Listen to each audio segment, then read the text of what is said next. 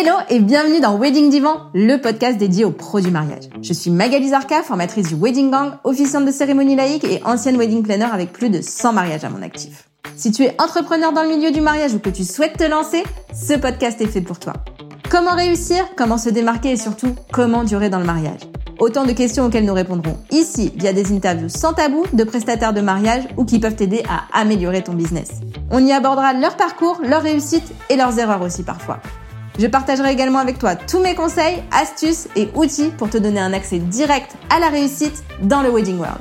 Allez, pose-toi dans ton canapé, écoute-nous dans ta voiture ou même en faisant la vaisselle et surtout, abonne-toi pour ne manquer aucun épisode. Hello hello le gang, j'espère que tu vas bien. Aujourd'hui, je reçois Fanny l'Esprit dans ce nouvel épisode pour parler du pitch. Qu'est-ce que c'est? Comment ça peut être bénéfique en tant que prestat du mariage de savoir pitcher ton activité? Comment ça peut t'aider à mieux communiquer et vendre tes services? Autant de sujets qu'on a abordés aujourd'hui. C'est parti. Hello Fanny, je suis ravie de t'accueillir dans Wedding Divan. Bienvenue à toi. Hello Magali, bah écoute, c'est moi qui suis ravie. Merci pour l'invitation, très contente d'être là. Alors on a travaillé une fois ensemble euh, pour ma formation pour les officiantes de cérémonie et c'était un plaisir. Donc euh, je me suis dit tiens, si elle venait aussi dans le podcast. Eh ben écoute, euh, oui, en effet, j'ai écouté aussi ton podcast euh, sur ta thématique. Alors bon, moi je n'ai rien à voir avec ta thématique, mais euh, mais je pense que mon parcours peut être aussi intéressant pour celles qui veulent se lancer dans le monde merveilleux qui est l'entrepreneuriat. Tout à fait. Bah justement, raconte-nous un petit peu bah, d'où tu viens, comment t'en es arrivé à être. bah tu vas nous expliquer ce que tu es aussi parce que du coup c'est la surprise. On ne connaît pas, donc vas-y, dis-nous tout. Qui es-tu Ok, super. Eh ben, écoute, euh, moi, je m'appelle Fanny L'Esprit, j'ai 33 ans et je viens du sud de la France. Donc, actuellement, je suis basée à Toulouse et je fais du coaching et de la formation sur la thématique du pitch et de la prise de parole en public. Et ce, depuis plus de trois ans maintenant à mon compte. Et j'étais une ancienne timide. Je n'avais pas confiance en moi du tout. Vraiment, je viens de ce parcours-là. C'est vraiment le storytelling que j'utilise pour raconter mon histoire et mon parcours et comment j'en suis arrivée là. Et en fait, euh, j'ai un peu ce truc de dire si moi j'ai réussi, bah en fait tout le monde peut y arriver parce que j'étais vraiment vraiment timide et j'étais pas euh, vouée à faire des choses extraordinaires dans ma vie. Simplement un job basique avec euh, une rémunération euh, basique et une vie normale. Et finalement, j'ai décidé de donner un autre, une autre chance à mon destin et de faire d'autres choses et de sortir de cette timidité. Et voilà. Et donc j'en suis arrivée à finalement monter mon entreprise il y a trois ans et, et me reconvertir professionnellement il y a de ça quasi cinq ans maintenant. Et, et j'en suis la plus heureuse. Mais du coup, tu faisais quoi avant et comment t'en es arrivé à, à, coacher en prise de parole, enfin, alors que t'étais timide? Qu'est-ce qui s'est passé entre les deux? Ouais, bah écoute, euh, tu sais, au moment du des oraux du bac, là, tu te souviens, on a le bac de français, on a les oraux du bac euh, en terminale. voilà, bah en fait, en, en, première, on a les oraux du bac de français, et là, je me suis dit, purée, cette année, il faut vraiment que j'arrive à sortir quelque chose, euh, trois mots alignés devant quelqu'un, quoi, parce que sinon, je vais pas m'en sortir. Et si tu veux, en privé, j'étais très, euh, comment dire, euh, très extravertie en privé. Je faisais des spectacles de danse à mes parents, j'organisais des trucs comme ça avec mes amis et tout. Mais en public, mais laisse tomber, j'étais la nana inexistante au collège, limite si on me marchait dessus, quoi, tu vois. Enfin, on me voyait pas, quoi. Genre la nana avec des lunettes et des boutons qu'on voyait pas, donc très bien. et donc du coup, euh, je me suis dit, il faut vraiment que je me bouge, il faut que je sorte de ma zone de confort. Et je me suis inscrite à un cours de théâtre. Mais moi et la voix, c'était vraiment pas possible, quoi. Tout ce qui était chant, théâtre et tout, je me disais non, c'est mort. Tout ce qui était corps, ça allait. Et euh, je m'inscris à un cours de théâtre. Et là, je me dis waouh, c'est trop bien, je peux devenir un autre personnage, je peux devenir euh, quelqu'un d'autre que moi, je peux jouer des rôles, je peux avoir 36 000 vies en une si j'ai envie, ça va être trop cool. Et à tel point que ça m'a passionnée, j'ai décidé à 18 ans après mon bac de partir à Paris et de faire une école euh, professionnelle de l'acting pour devenir comédienne et actrice. Et en fait, euh, mes parents ne voulaient pas que je fasse que ça, bien évidemment. Ils se sont dit, non, mais elle est tombée sur la tête, elle. Déjà, on habite dans le sud de la France, elle part à Paris. Déjà, ça va pas. Et ensuite, et ensuite, j'ai rien contre les Parisiens, mais bon, voilà, vous avez compris, il y a deux teams. et, euh, Désolée, je, fais, je fais partie de l'autre team, du coup. et du coup, bah, quand on est dans le sud, tu sais, nous, on n'a pas vécu avec les métros, les bus et tout ça. Et puis moi, j'arrive à Paris, il faut aller prendre le métro pour aller jusqu'à mes cours Florent. Puis je suis là, je comprends rien. Euh, puis les gens, euh, ils sont un peu fermés et tout. Enfin, C'est c'est bizarre, tu vois. T'es là, t'as jamais pris le bus de ta vie. Enfin, tu vois, tout est à proximité quand t'es quand t'es dans la campagne. Donc bon, voilà. Et donc mes parents m'ont dit ok tu fais autre chose. Donc j'ai commencé par une école de commerce que j'ai très vite arrêté parce que je trouvais que c'était pas mon univers, c'était pas mon monde malgré que j'adorais les matières comme l'économie, le marketing et choses comme ça. Mais euh, c'était pas mon, mon truc. Je me suis dit non en fait il me faut du temps pour faire ma passion. Donc en fait, j'ai fait toutes mes études à distance pour pouvoir faire du théâtre à côté. J'ai essayé d'être maline, tu vois, de me dire OK, comment je peux gratter euh, ma passion là et euh, pas aller à l'école quoi presque.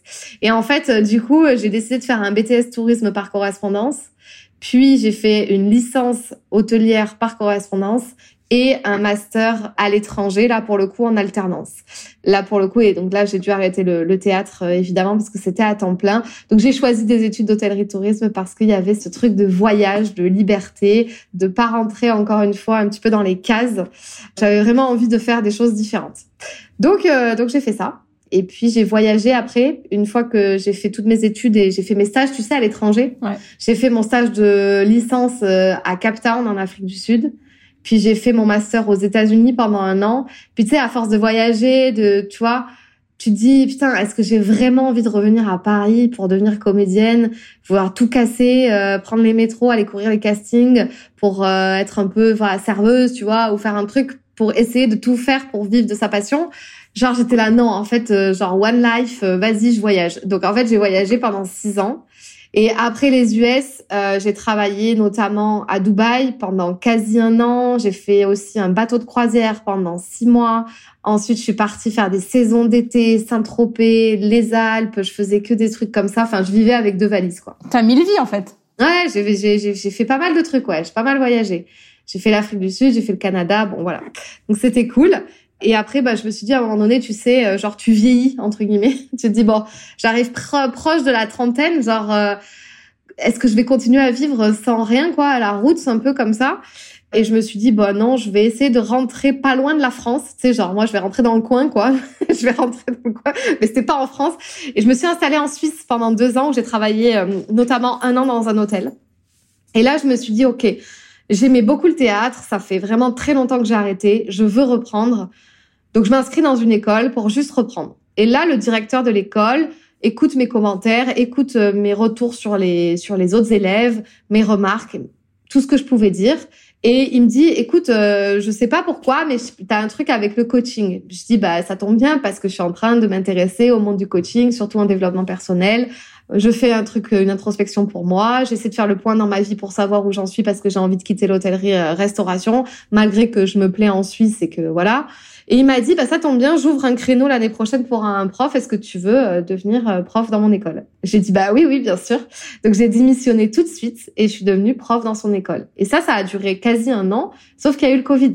Donc évidemment, euh, ben licenciement, l'école a fermé et moi je me suis retrouvée ben, sans rien à la frontière suisse puisque j'habitais à la frontière. Et donc là, je suis rentrée euh, la queue entre les jambes chez papa maman. Salut, c'est moi. Euh, je débarque après euh, dix années de vadrouille. Et genre là, j'ai monté mon business, tu vois, en ligne. Donc j'ai basculé mes activités que je faisais euh, puisque je faisais du coaching en prise de parole en public à côté des cours de théâtre que je donnais dans cette école. J'avais lancé, tu vois, mon auto-entreprise en mode je vais donner mes petits cours de prise de parole en public et de théâtre à côté en plus de l'école parce que j'avais du temps libre, tu vois, j'avais un contrat seulement de 20 heures. Donc euh, clairement, je pouvais faire d'autres choses à côté. Mais j'avais pas de site. Tu vois, j'avais rien, j'avais rien lancé. J'étais en mode euh, annonce sur le bon coin, euh, annonce sur super prof, qui veut prendre des cours quoi, de prise de parole. Et, et de là, quand tout s'est arrêté avec le Covid, ben tu dis Ok, mais en fait, moi, je fais de la prise de parole en public. Il me faut un public. Ça va durer combien de temps l'histoire? Et genre, j'étais allergique à la visio, tout ce qui était prise de parole en visio. J'étais là, non, mais jamais de la vie, je coacherai des gens en visio, blablabla. Bon, autant te dire que trois mois après, j'ai changé d'avis. J'ai même lancé ma formation sur l'art de la prise de parole en public euh, sur euh, sur des formations vidéo. Mais du coup, sur ce truc-là, de mars 2020, j'ai lancé mon business en ligne et c'est ce que je développe. Ben voilà, on est fin 2023. C'est ce que je développe maintenant, voilà, depuis bien trois ans. La partie en ligne, le présentiel a repris, tant mieux pour moi parce que c'est c'est vraiment ce que j'aime faire avec euh, les formations, le coaching. Et maintenant, j'ai beaucoup plus une casquette où j'aide les entrepreneurs à prendre la parole et à pitcher sur leurs activités. Avant, j'étais très tournée sur le B2C, comment avoir confiance en soi, comment euh, euh, se développer personnellement dans le but de prendre la parole et de s'affirmer. J'ai quand même bifurqué euh, totalement sur le B2B et sur les entrepreneurs et les freelances aujourd'hui, puisque puisque je trouve qu'il y a un vrai besoin à ce niveau-là d'oser parler de son activité, d'oser parler de, de, soi, de ce qu'on fait, d'oser se pitcher plus dans le but de développer son business, quoi. Bah justement, justement, à quoi ça sert selon toi justement d'être capable de pitcher? Parce qu'on a beaucoup de, de prestats qui sont euh, bah, experts dans leur domaine finalement, mais alors euh, quand il faut se vendre euh, ou se pitcher ou, ou, juste présenter en fait ce que tu fais, il y a des gens qui sont perdus. Ouais. Quel conseil tu leur donnerais à ces personnes-là? Ben en fait déjà, je pense que à partir du moment où tu as bien déterminé sur quel marché tu veux travailler et à qui tu veux t'adresser et que tu as défini une offre claire. Parce que souvent, ce qui se passe, c'est que ce que je remarque dans les entrepreneurs que j'accompagne, c'est que l'offre, elle n'est pas tout à fait bien définie. Peut-être qu'il y a trop d'offres, il y a trop de services, il y a trop de produits qui sont commercialisés d'un coup. Donc les gens sont perdus et ne savent pas exactement où est-ce qu'ils doivent euh, aller, quoi, en fait. Et toi-même, en tant qu'entrepreneur, tu as du mal à parler de tout et de rien, en fait. Alors que si tu as un vrai service ou produit un peu unique, un peu phare, celui que tu as envie de vendre le plus et que tu sais qu'il marche et qui va marcher, bah déjà celui-là, c'est de l'aimer à fond, de croire en potentiel euh, de, ce, de cette offre-là et de se dire elle est super et en tout cas je vais tout faire pour euh, pour qu'elle transforme des personnes ou qu'elle réponde à un besoin et tu crois tellement fort à ce truc-là que tu en parles. Donc moi je pense que déjà si les bases elles sont pas posées à ce niveau-là sur est-ce que tu aimes ton offre, est-ce que tu crois à la transformation, est-ce que tu y crois à fond, est-ce que tu es sûr que ça va apporter un changement et que voilà, si déjà la réponse tu dis ah oh, je suis pas, j'ai pas confiance en moi, je crois que j'ai un peu le syndrome de l'imposteur, je suis pas sûre peut-être que il y a des gens qui font mieux que moi, bah déjà tu peux pas en parler, tu peux pas en vendre parce que toi-même tu crois pas à ce que tu veux apporter. Donc déjà, je pense que c'est la toute première étape, croire en ce qu'on vend déjà premièrement. Et si on y croit à fond, on est là, mais on en parle tout le temps en fait. Et moi, c'est ce que je fais avec Pitch Ton Biz. Je saoule pas non plus les gens, mais à chaque fois, j'arrive à en parler rapidement parce que je dis un truc du genre, bah, c'est exactement ce qu'a vécu ma cliente dans Pitch Ton Biz. Euh, elle avait ça comme problématique et franchement, euh, enfin, j'ai pas de mal à en parler parce que j'y crois à fond en fait et parce que j'ai pas le syndrome de l'imposteur, parce que mon offre elle est unique sur le marché, parce que j'en ai pas, j'en ai pas vu d'autres comme ça, parce que j'essaie de faire avec mon unicité. J'ai pris tous les éléments qui me rassemblaient moi, ma personnalité et tout pour le mettre dans un seul truc. Donc euh, forcément, bah je peux parler que d'un truc où je suis experte, tu vois. Et donc ça c'est la deuxième étape, je pense, c'est quand tu es expert sur un truc, bah déjà tu te compares un peu moins aux autres, tu es un peu niché et tu sais ce, dont tu parles puisqu'il y a que toi qui en parle. Donc euh, tu es en mode euh, roue libre quoi, tu peux en parler autant que tu veux et donc forcément ben t'en parles, tu dis oui mais moi je fais ça sans tu vois sans, se vanter ou quoi parce que des fois on se dit ouais oser prendre la parole, hein, c'est un peu se vendre, passer pour un marchand de tapis, euh, trop se mettre en avant, c'est abuser et tout. Non, si tu dis tout simplement bah moi je fais ça, euh, c'est ma niche, c'est mathématique et je suis expert dans ça Enfin, je vois pas où est en fait le, le problème. C'est que ça définit tout ce que tu es et tu te différencies de, de ce qui se fait ailleurs aussi. Ouais, non, puis, j'ai réfléchi beaucoup à ce, à ce sujet, en fait, de se dire, euh, de, de, de, mal voir les gens qui ont confiance en eux. Enfin, c'est quand même euh, un truc, je sais pas, je sais pas si c'est très français, si c'est très ancré dans justement l'enfance, l'adolescence, et que du coup on reste là-dessus, et que, mais en vrai, euh, pourquoi on, pourquoi on, on n'est pas d'accord avec les gens qui sont confiants, tu sais. Tu sais, tu sais, j'ai fait une analyse un peu comme toi euh, récemment et en fait, je l'ai très corrélée à ceux qui montrent et dans notre euh, écosystème euh, d'entreprise et d'entrepreneuriat, c'est ceux qui montrent aussi qu'ils réussissent avec de l'argent. Et donc, on corrèle, je pense, la confiance en soi avec, ouais, il montre qu'il réussit, qu'il a de l'argent. Enfin, tu vois ce que je veux dire? Mais pareil, pourquoi c'est grave de montrer qu'on a de l'argent et pourquoi Enfin, tu enfin en fait, ça devrait nous donner l'impulsion de faire les choses au lieu de se dire euh, ouais, t'as vu, gna gna. Enfin, bah non, bah forcément, quand tu as beaucoup d'argent et que tu as impacté des gens et que tu te montres et que tu montres que tu es présent et tout, il y a forcément un quoi, tu es forcément un arnaqueur, tu es forcément, euh, tu vois, c'est toutes les croyances mais ça, français, français, non? Si forcément il a réussi, c'est qu'il y a un truc, euh, ouais, ça c'est bah oui, c'est très franco-français ça, oui. C'est fou quoi. Moi ça moi je, je me dis mais vraiment euh, là-dessus, je comprends pas en fait. Je comprends pas pourquoi on en arrive là, euh, de se dire bah ceux qui ceux qui ont de l'argent, c'est des mauvais, ceux qui sont confiants, c'est des mauvais. Enfin, en vrai, vraiment, je me pose cette question depuis plusieurs semaines là, en me disant mais pareil, moi j'étais une grande timide quand j'étais quand j'étais jeune. Euh, au collège, tu me poses une question, je répondais par oui ou par non. C'était le maximum que je pouvais faire en fait. Et aujourd'hui, bah pareil, tu vois, enfin, je suis officiante de cérémonie, euh, je j'ai un podcast, je suis sur un peu avancé sur le sujet quoi. Légèrement. Et, et donc du coup, je me dis mais voilà, pourquoi on met on, on met des barrières pourquoi on se met des barrières en fait à justement être nous-mêmes, à avoir confiance en nous, à parce qu'on va être jugé par les autres négativement, mais en fait euh, c'est de la jalousie finalement. Ouais. En fait, il y a plusieurs, il y a plusieurs choses et ça, je l'ai détecté quand j'ai fait euh, tout ce qui était développement personnel et coaching. Il y a, bon, clairement, il y a la confiance en soi, ça c'est sûr, l'estime de soi, tout ça, c'est des piliers à travailler pour pouvoir euh, s'élever un peu plus la peur des autres, du regard des autres, du jugement des autres est vraiment genre la peur number one à chaque fois, tu vois. Parce que si tu avais peur de rien, de personne et d'aucun jugement, qu'est-ce que tu ferais là, clairement? Si on pose la question tout de suite aux personnes qui peuvent nous écouter, en gros, qu'est-ce que qu'est-ce que tu ferais? Peut-être que tu limites, tu lancerais ton compte LinkedIn que tu n'as pas osé lancer parce que tu ne veux pas montrer à tes anciens collègues avec qui tu travaillais que tu t'es reconverti professionnellement pour pas qu'ils te jugent, pour pas qu'ils disent mais qu'est-ce qu'elle fout elle, elle a complètement vrillé. Bah en fait c'est juste ça. Mais si tu t'enlèves juste ce truc-là et tu dis et si tu te dis je m'en fous de mes collègues, je les reverrai jamais et euh, et, euh, et on s'en et on s'en fout, eh ben je lance mon compte LinkedIn et puis j'assume totalement. Et en fait c'est toujours cette peur qui revient. Et pour ça, je pense qu'il y a un seul truc à se dire, bah déjà bon de se dire euh, ouais c'est quoi quels sont mes objectifs mais surtout enfin quelle est la personne que je veux devenir et avec quoi je veux je veux enfin c'est un peu glauque ce que je veux dire mais avec quoi je veux partir dans ma tombe en fait. Moi est-ce que je veux partir temps, moi je pense à ça. Voilà je me dis est-ce que je veux partir avec des regrets de genre que des gens m'ont jugé dans ma vie et que j'étais transparente et que personne ne m'a vu et entendu et que j'ai rien fait d'impactant parce que parce que j'ai eu peur ou bah on s'en fout et on avance quoi tu vois? Et bah moi, moi c'est la deuxième option en fait. Mais on est on est totalement alignés. Moi c'est souvent je dis ça, je me dis mais qu'est-ce que je me dirais sur mon lit de mort? Est-ce que je me dirais je l'ai pas fait et je suis dégoûtée parce que je l'ai pas fait parce que j'ai eu peur ou euh, ou euh, bah, je l'ai fait et bah peut-être je le regrette mais au moins je l'aurais fait et je serais je serais heureuse d'avoir essayé quoi, tu vois?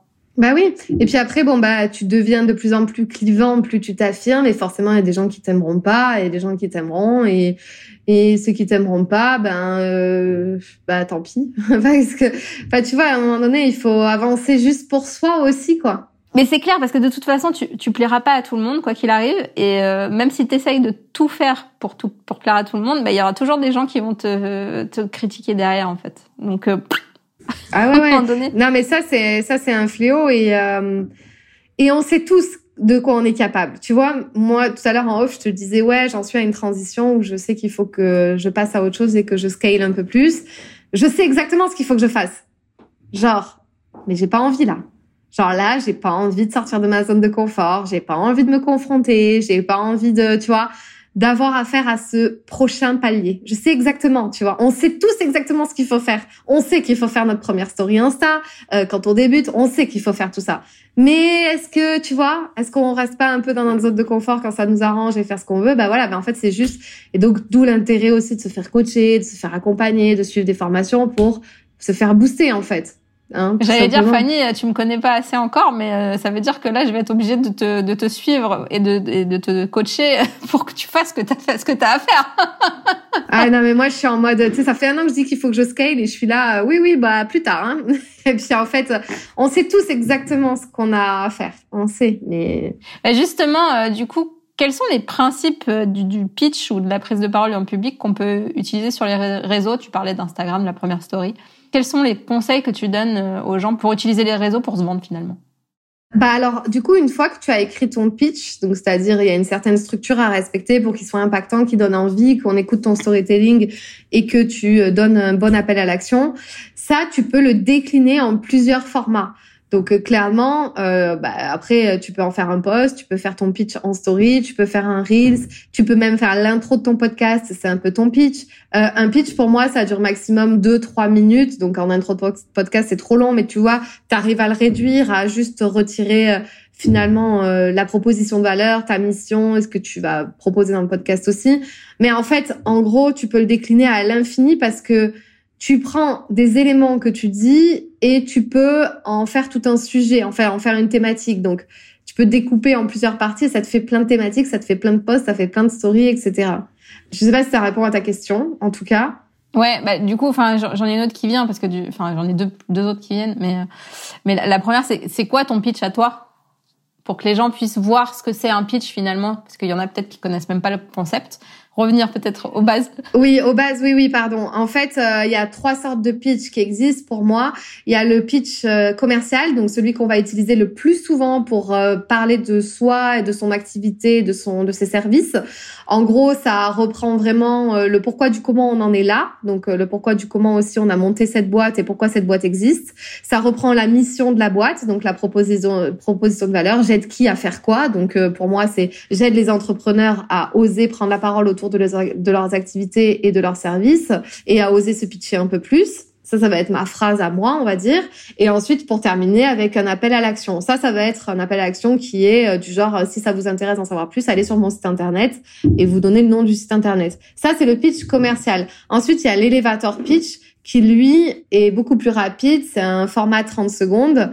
C'est un concept américain, l'élévateur pitch, où en fait, bah, tu rentres dans un ascenseur, la personne te dit, euh, tu vois, en, Amérique, en Amérique, ils font ça. Hey, how are you? What uh, What are you doing for living? Tu vois, ils te disent un truc comme ça. Et toi, t'es là, bah, euh, hi, my name is. Enfin, je m'appelle Fanny L'Esprit, j'ai 33 ans, je viens en sud de la France et je suis coach et formatrice dans le pitch et la prise de parole en public. Voici ma carte de visite. Je vous souhaite une excellente journée. Ça, c'est plus format 30 secondes. Tu dis juste vraiment ta mission, ce que tu fais, d'où tu viens. Tu donnes ta carte de visite et voilà. Et ensuite, on a le pitch deck. Celui-là, c'est plus dans le but de lever des fonds et de pitcher devant des investisseurs où là, tu as en plus du pitch commercial pour vendre le projet, dire qu'il est super, qu'il est génial et que c'est ce qui va révolutionner le monde et la planète bientôt, tu développes ton business plan, ta vision, tes objectifs, tu dis combien tu as de salariés, quels sont tes enfin quel est le plan financier dans le but bah, soit de lever des fonds, soit de convaincre la personne qui est en face de toi. Et ça, c'est plus un format qui va de 10 à 30 minutes, ça dépend le rendez-vous que tu as pour ton, pour ton deck. Et donc sur tout ça, bah, tu peux en faire ce que tu veux, tu les mets partout, tes, tes pitchs en fait. Tu les mets sur tous tes réseaux sociaux, en post, en story, euh, en reels, euh, sur YouTube. Ok, et ce serait quoi les trois, euh, les trois grands conseils pour, pour pitcher, pour, enfin, pour créer son pitch? Alors, les trois grands conseils. Alors, attends, juste par rapport à ce que tu disais avant. Vous allez me dire, oui, mais une fois qu'on l'a fait, on n'a pas besoin de le refaire. Bah, si, parce que, en fait, quand tu as tout le temps des nouvelles personnes qui arrivent dans ta communauté, ben, faut re-répéter son pitch. Et puis, un pitch, ça évolue. Ça évolue dans le temps, six mois. Moi, c'est vrai que je l'ai fait un peu évoluer. J'ai arrêté de dire que j'étais une ancienne timide et que j'avais pas confiance en moi et que du coup, j'aide les gens aussi à faire ça maintenant, à prendre la parole en public et tout ça parce que moi, j'osais pas le faire. Mon pitch, maintenant, il est plus je ne savais pas comment attirer des clients. Je pensais qu'il fallait toujours créer du contenu, créer du contenu, créer du contenu. Et puis à un moment donné, bah, je me suis sortie des doigts, excusez-moi l'expression, et j'ai osé parler beaucoup plus de mon activité et de mon offre. Si toi aussi tu veux savoir comment faire ça, eh bien, je vais t'apprendre. En fait, en gros, j'ai fait évoluer mon pitch avec moi qui ai évolué dans mon business. Donc évidemment, un, pitch, ça, ça bouge. Les étapes pour euh, pour préparer son pitch, bah, déjà euh, à qui on s'adresse, donc euh, qui est la cible de son pitch. Est-ce que on s'adresse à des clients potentiels Lesquels sont-ils? Est-ce qu'on peut dessiner un peu son avatar client? Est-ce que c'est euh, une femme de 45 ans euh, qui est mère, euh, qui a deux enfants, qui veut, euh, je sais pas quoi, enfin c'est quoi son problème dans la vie, etc. Il faut vraiment bien la cibler. Est-ce que c'est une entrepreneur? Est-ce que c'est pas une entrepreneur? Enfin voilà, bref, en gros, on détermine la cible parce que si on n'a pas de cible, ben, on sait pas à qui on s'adresse et surtout, on n'a pas l'appel à l'action à la fin. Un appel à l'action pour des B2B va être différent que pour des B2C. Enfin, euh, ça, je sais pas si tout le monde a euh, enfin c'est ce que c'est mais bon en gros si on est une entreprise qui vend à des entreprises ou si on vend à des consommateurs euh, normaux voilà. Et donc du coup euh, c'est pas le même call to action à la fin. Donc déjà on n'a pas son call to action si on n'a pas sa cible. Ça c'est évident. Ensuite faut se poser la question qu'est-ce que j'ai envie que l'on retienne de mon pitch? Et là faut qu'on ait deux éléments importants et impactants. Moi, c'est simple, ils sont très simples, mais parce que c'est mathématique qui veut ça aussi et c'est, enfin voilà. Moi, je veux qu'on retienne que je m'appelle Fanny et que je fais du pitch. T'as de la chance parce que l'esprit, ça se retient bien aussi. Oui, Fanny l'esprit, pitch, à la limite l'esprit. Mais bon, je préfère Fanny pitch. Je t'explique pourquoi. Parce qu'il n'y a pas, il y a pas d'autres Fanny qui font du, du pitch. Pour les entreprises.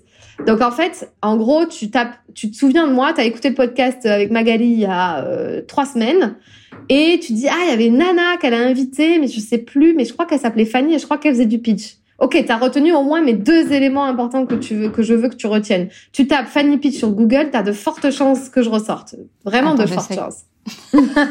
ou sur Insta ou sur LinkedIn. Tu as de fortes chances parce qu'il n'y en a pas 36 000. Par contre, si tu t'appelles Marie et que tu es coiffeuse, Ouais, oui, t'es première.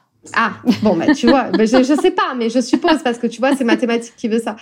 Si tu t'appelles Marie et que c'est coiffeuse, c'est pas Marie et coiffeuse, c'est deux éléments importants. Parce que des Marie coiffeuses, il doit y en avoir 36 000 en France. Je sais pas, tu vois, mais je, par contre, quel est le nom de ton salon de coiffure et quelle est sa spécificité?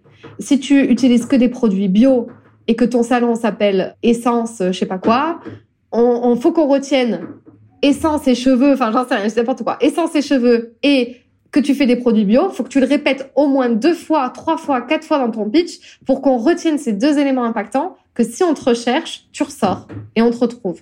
Donc ça, c'est la base. Quels sont les éléments que tu veux qu'on retienne de toi à la fin quand on a dit ton pitch? Parce que souvent, tu sais ce qui se passe, je sais pas si tu as déjà fait des réseaux d'entrepreneurs ou un truc comme ça, la personne se pitch, puis euh, genre trois semaines après, tu es là, ouais, j'ai rencontré une nana, mais alors là, euh, est-ce qu'elle s'appelait Lucie, Charlotte ou euh, Camille? Je sais pas. Le nom de sa boîte, j'ai oublié. Et je crois bien qu'elle faisait du coaching, mais dans quoi? J'ai oublié aussi. Et pourtant, tu as envie de lui demander un truc hyper important, mais tu te souviens de rien. Donc, tu aucun élément. Alors maintenant, on a les réseaux sociaux, c'est beaucoup plus facile. Mais si tu veux toucher vraiment de façon impactante, pose-toi cette question. Donc la cible, qu'est-ce que tu veux qu'on retienne de toi?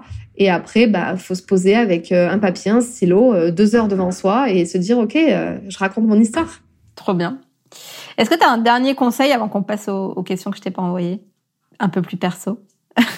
Un dernier conseil, ben, en fait, une fois qu'on a un super pitch, bah, il faut oser en parler, il faut oser le dire parce que c'est super d'avoir un pitch incroyable, mais si c'est pour qu'il reste dans le placard, ça sert à rien, typiquement. Donc, il faut oser en parler. Donc, il faut aussi travailler sa prise de parole, son charisme, sa façon de le dire. Donc, c'est pour ça que, bah, dans mes formations, évidemment, que je donne tout le temps, on fait les deux. Ça sert à rien d'avoir un super pitch, de repartir comme ça et de dire, ah, c'est super, j'ai écrit un super truc, si c'est pour pas l'incarner oralement. Et inversement, on peut être un showman, avoir super de enfin avoir vachement de charisme, être la personne qu'on voit, qu'on écoute et tout. Mais par contre, si on a un pitch qui n'a enfin qui est interminable, qui n'a pas de sens, qui qui fait flop et qui donne pas envie d'être écouté, eh ben euh, c'est dommage. Il nous manque une il nous manque une pièce quoi, il y a un déséquilibre. Donc c'est pour ça que moi j'aime bien travailler la structure, en fait, le fond et la forme quoi. Le fond c'est le pitch, tout ce qu'on va écrire c'est le texte et la forme c'est tout ce qui englobe, c'est soi en fait. Et donc il faut travailler les deux pour être impactant, attirer des clients, développer son entreprise et euh, devenir millionnaire. Par exemple. et du coup se faire euh, se faire juger sur les réseaux. Et, et, du coup euh, partir en dépression parce qu'on a plein de haters. à chaque chaque niveau son son niveau de problème. Voilà, c'est ça. Ouais. Non mais voilà. En gros, c'est plus ou moins ça les conseils que je donnerais. Ouais. Ok, super. Bah écoute, euh, alors pour les questions que je t'ai pas envoyées, c'est toujours des questions un peu plus perso. Du coup, je me dis, euh, je l'ai fait un peu au feeling. Ton dernier coup de cœur pro Ouais, euh, alors là, alors pro, ah oui, pro, putain, pro. ouais, non, j'allais dire perso. En fait, en ce moment, je suis à fond dans un truc sur YouTube, mais c'est pas, mais c'est pas pro. Bah vas-y, dis, dis. C'est une émission, c'est Legend. Ok, je connais pas. Je, je, suis pas très YouTube. C'est des interviews de gens qui ont fait des choses euh, soit pas correctes, donc euh, enfin là parce qu'en ce moment je suis sur la, tout, tout ce qui, tous ceux qui ont fait 20 euh, ans de prison et trucs comme ça, et donc il y a des interviews et tout, et je ah suis à fond. Ah ouais, j'adore les jeunes. Ça doit être pas mal. Et donc bon bref, donc là je suis sur Mais ça, très bien. rien à voir. Alors non, après moi je suis très inspirée au quotidien par plein de monde, tu vois, j'écoute beaucoup de podcasts, j'écoute beaucoup d'interviews. Je regarde beaucoup ce qui se fait, notamment chez les personnes que j'estime, pour moi, dans ma sphère, qui ont réussi, on va dire, donc euh, qui sont assez reconnues, qui ont beaucoup de clients, qui ont des entreprises qui tournent. Euh, donc, je m'inspire beaucoup de, de ces personnes-là qu'on peut voir, hein, typiquement. Et puis, euh, c'est vrai qu'en ce moment, tu vois, je suis beaucoup aussi les actualités de Margot Cunego. Je sais pas si tu vois qui c'est, c'est une coach business. Parce que, ben, je, tu sais, on entend souvent, ouais, mais le business en ligne, c'est dur, c'est difficile, et puis on n'arrive pas à avoir des clients, et puis le marché il est saturé. Ben, en fait, elle prouve en ce moment clairement que c'est euh, vraiment le contraire. Quand on a une bonne offre, quand on donne envie d'acheter, quand on est là, qu'on est présent, qu'on va dedans et que on travaille dur pour ça. Donc, euh, au niveau du business en ligne, je parle. Ouais, ouais. Tu vois Il y a une, il y a une des, des, des, filles que j'ai interviewées sur le podcast qui, qui a pris son accompagnement. J'attends de, j'attends de voir justement ce que, ce qu'elle en a pensé. Mais oui, oui, je la suis aussi. Et elle est très jeune. Elle est très jeune. Elle est impressionnante, ouais, effectivement. En fait, c'est ça, c'est ce truc-là de, de on a tous la croyance, on a tous des croyances pour se rassurer, hein, de se dire ouais mais ça marche pas, enfin ça marche. Oui mais là il y a un essoufflement, oui mais personne ne mes posts. c'est la rentrée, personne personne n'a Voilà. Alors peut-être que oui il y a une réalité, tu vois, d'accord. Peut-être que statistiquement il y a sûrement une réalité. Mais si tu veux, je vais essayer de m'appuyer de versions contraires, donc notamment ces personnes-là comme Margot Cunego qui te démontrent que bah, c'est le contraire en ce moment et que tu peux très bien réussir dans un climat euh, qui est pas euh, qui est pas le plus euh, le plus cool quoi en ce moment. Et en fait surtout en ligne je veux dire en ligne parce que c'est vrai que le, le, présentiel reste ce qu'il est dans tous les cas. Mais enfin voilà. Entre guillemets je j'essaie de toujours m'inspirer de trucs contraires que je peux penser moi.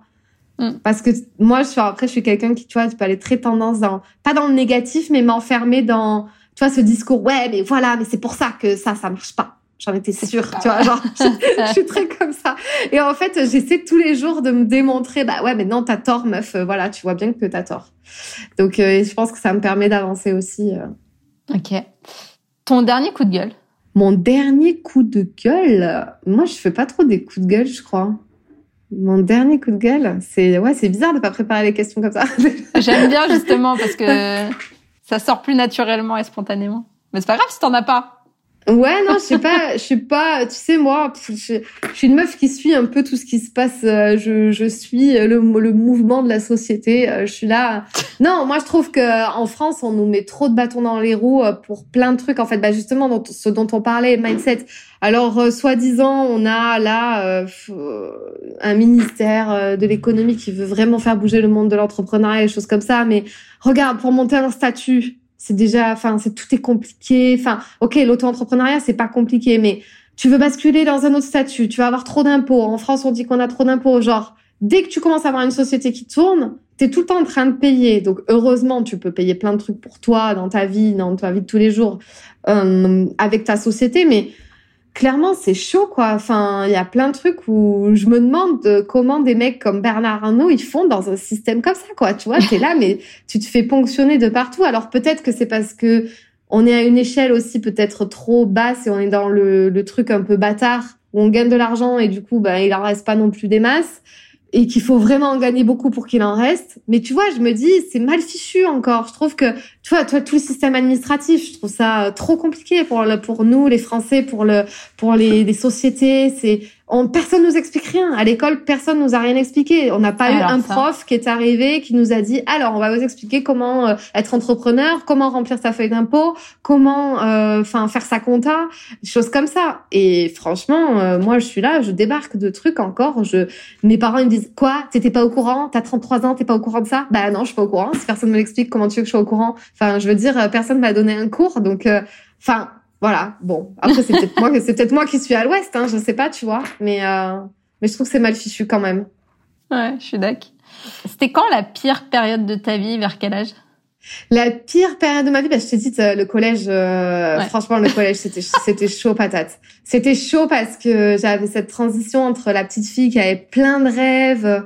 J'étais, tu vois, pour moi, j'étais Britney Spears dans ma tête à 10, 11 ans, quoi. J'étais, mais ça y est, j'étais partie aux États-Unis. on se ressemble, hein, on se ressemble. Bah oui, Baby One More Time, les clips vidéo, euh, voilà, tu vois. Bon, moi, je suis un peu plus vieille que toi, mais. pas... Moi, j'ai, ça y est, j'étais partie aux US dans ma tête et tout. Puis en fait, je pense qu'au collège, euh, tu te prends le, tu te prends la réalité en face de ce que va être la vie, les gens, l'entourage, les cours, le machin, et tu te dis ah ouais, en fait, euh, ça va pas être ouais la méchanceté, ça va pas être euh, aussi funky que dans le clip, euh... ça va pas être aussi cool.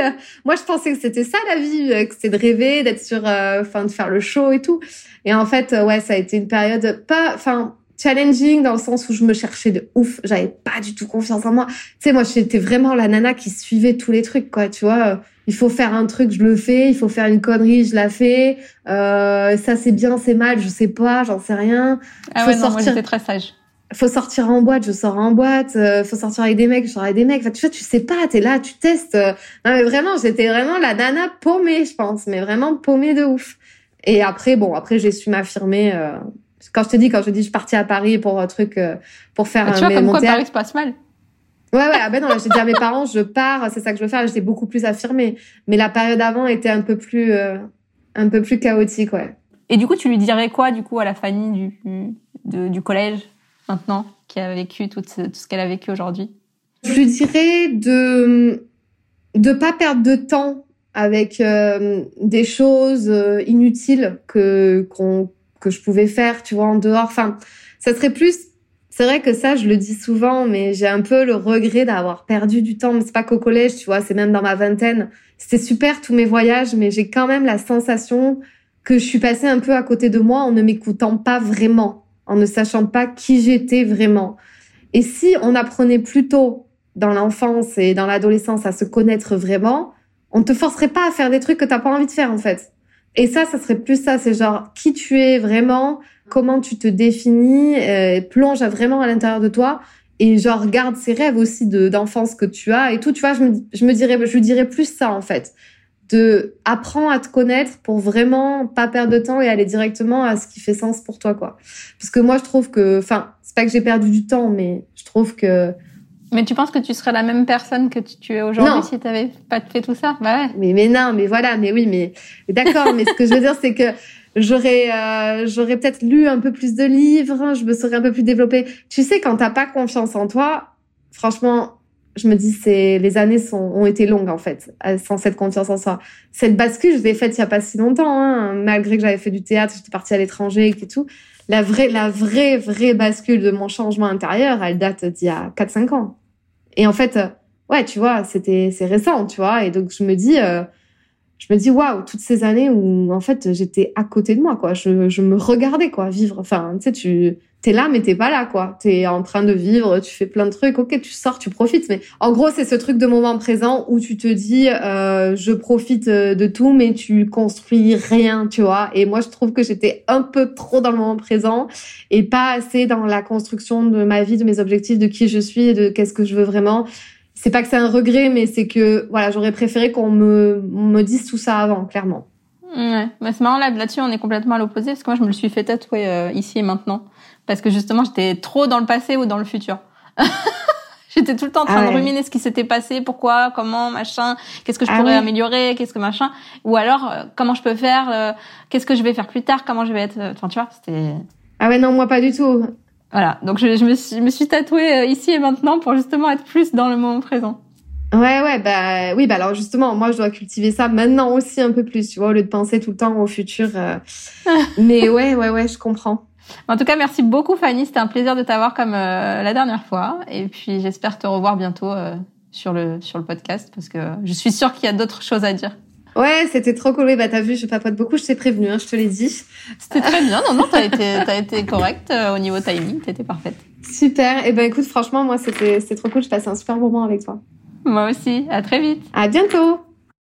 Et voilà le gang, j'espère que cet épisode t'aura plu autant qu'à moi et que tu auras appris plein de choses. Si c'est le cas, partage-le sur Insta et tag nous Fanny et moi, ça nous fera trop trop plaisir. Un immense merci à toi et à très vite pour le prochain épisode.